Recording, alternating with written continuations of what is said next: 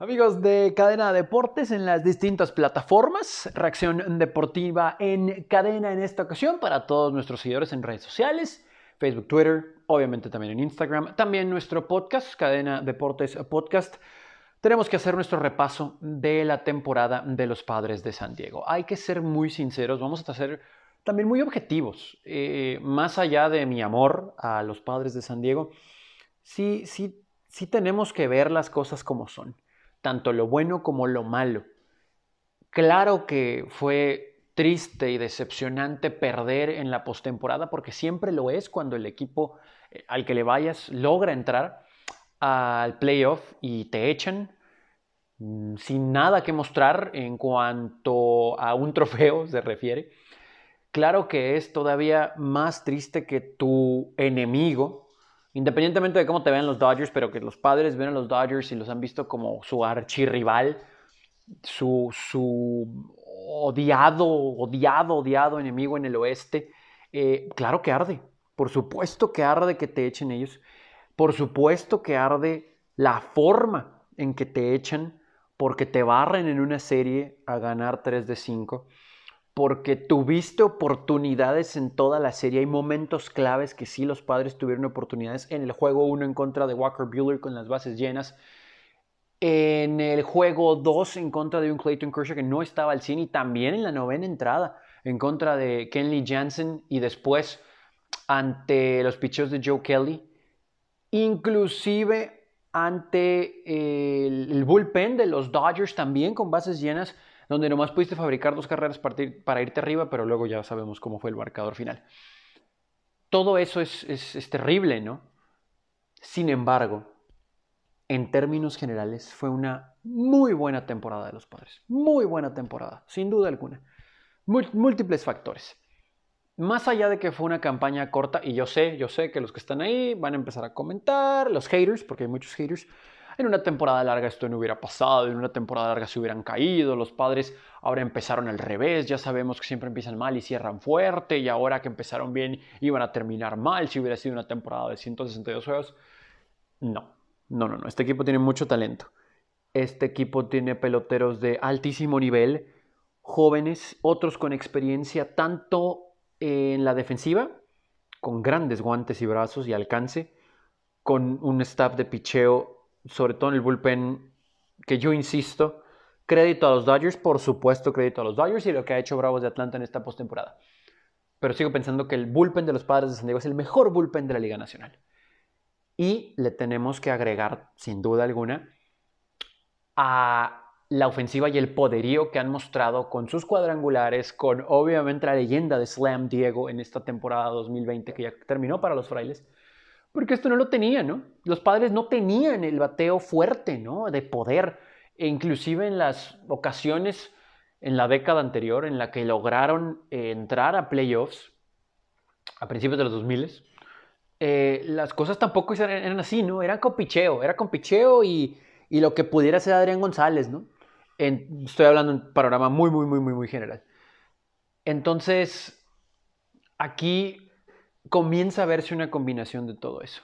Estamos hablando de un equipo que apenas entró a postemporada por primera vez en casi 15 años, casi, que es la sexta ocasión, o que fue la sexta ocasión que entraron, que de las otras cinco, dos llegaron a la Serie Mundial en 84 y 98, y en las otras tres que habían entrado, los Cardenales los habían echado. Entonces podemos decir que medio saldaron cuentas, medio contra los Cards, al haberlos eliminado en esta serie atípica de comodín. Sin embargo, también hay que entender que fue Bullpen Day todos los días de los playoffs para los padres de San Diego. Absolutamente todos. Desde el juego 1 en contra de Cardenales, donde no se vieron nada bien, donde Paddock, pues, pues sin duda alguna no respondió y el bullpen tuvo que trabajar desde el principio, donde Zach Davis todavía trabajó menos de lo que se esperaba en el juego 2 y otra vez fue Bullpen Day, donde todo el bullpen hizo historia en el juego 3 porque llegaron los batazos oportunos desde el juego 2 en el final y lo que sucedió sin duda alguna blanqueando a los Cardinals con un gran trabajo del bullpen en el juego número 3 y a pesar de los días de descanso antes de enfrentar a los Dodgers también todos los días fue Bullpen Day. Lo de Mike Clevinger es una pena. Esperemos que esté al 100 para el inicio de la siguiente temporada. Y cuando digo esperemos, no porque dudemos que no vaya a estar para Opening Day, sin embargo, pensando en que no sea este problema algo que lo veamos seguido, ¿no? El, el, poder lanzar hoy una entrada, se lesiona y va a estar fuera dos semanas y luego regresa y va a ser lo mismo. No, esto fue especial porque necesitaban los padres tenerlo en contra, en contra de los Dodgers, pero tristemente no estaba al 100%, ¿no? Más allá de que a lo mejor se enfrió entre el primer y segundo inning, pero evidentemente no estaba al 100% y se tuvo que forzar un poco para tratar de tener a tu mejor pitcher en contra de los Dodgers en la serie más importante del año y en la serie más importante de los padres en muchísimo tiempo. Y lo de Dylan solamente es similar, solo que con él, pues evidentemente ni siquiera estaba como para poder activarse en el roster. Entonces apelemos a eso, eh, apelemos a que en la próxima temporada estos dos caballos van a estar bien, donde en una temporada larga no se hubiera acelerado el proceso de activación de este elemento, concretamente de Clevinger y, del bullpen en general, con un descanso normal, con dos abridores sólidos, con Lamet y con Clevinger, con Zach Davis, que fue el mejor pitcher de los padres también en cuanto a números en 2020. Ahí son tres abridores. Paddock, digo, puede estar en un paquetito de cambio si es que algo surge por ahí o si hay que crear algo de espacio y dinero, aunque Paddock no está costando mucho, obviamente. Y los padres tienen por lo menos a cuatro abridores, ¿no? Paddock siendo el quinto.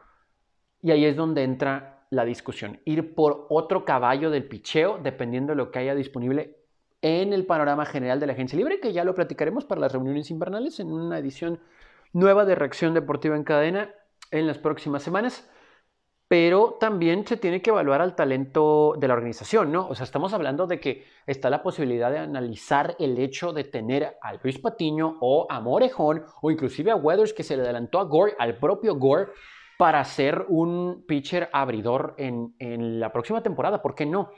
Y si alcanza, pues entonces buscar algo así. O inclusive, insisto, algún paquete, algún cambio con alguna organización Voy a mencionar a los Mets nada más, que no van a ningún lado y que tienen pitchers interesantes, que a lo mejor quisieran adquirir a alguien como Will Myers y se arma un paquetito aquí, un paquetito acá para poder traer un pitcher así. Aunque, insisto, se puede voltear a ver la organización y respaldar al joven que sea el elegido para el último abridor, para redondear este staff, arropado por los tres sólidos y lo que pudiera dar Pada, que esperemos pueda mejorar. Así que hay muchas esperanzas. Los padres van a tener alrededor de 20 millones, poquito más disponibles para gastar porque terminan acuerdos con algunos que todavía están pendientes de pagar, que ya ni están en el equipo. Y bueno, va a haber la agencia libre eh, eh, para jugadores, pitchers como Garrett Richards, Kirby Yates y también para Trevor Rosenthal. Hay que voltear a ver eso. Yates está tres años más grande que Rosenthal pero no tiene cerrador para la próxima temporada. Entonces vas a tener que firmar a alguno de los dos. Si las cosas se dan, puedes firmar a Rosenthal por dos años y tal vez a Yates por uno para tratar de crear competencia y tener un buen setup también, aunque hay en la organización ahorita será por supuesto.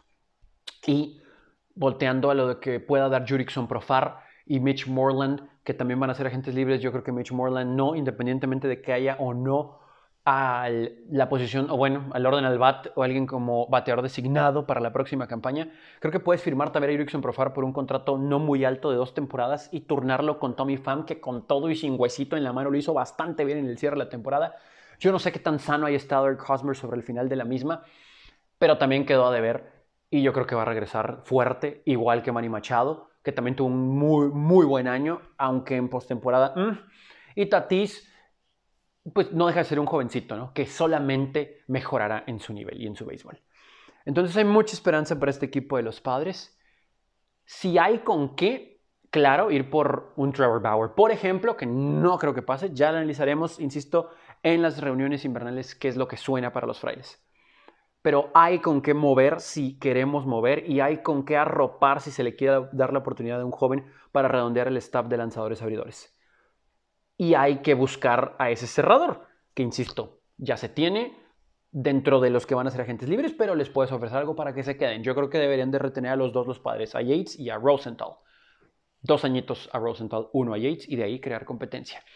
Quedarte con Jurickson Profar, insisto, y si hay manera de crear alguna competencia interna para ser el titular en el izquierdo, para estar en la banca, adelante.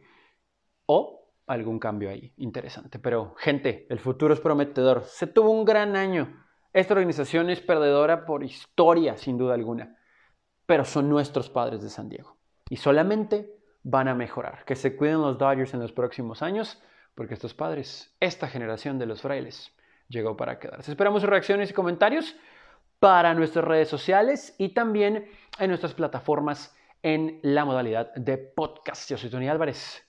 ¿Qué piensa usted del futuro de los padres? Siendo realistas, ¿eh? No sea hater. Analice, analice. Go Padres. Keep the faith.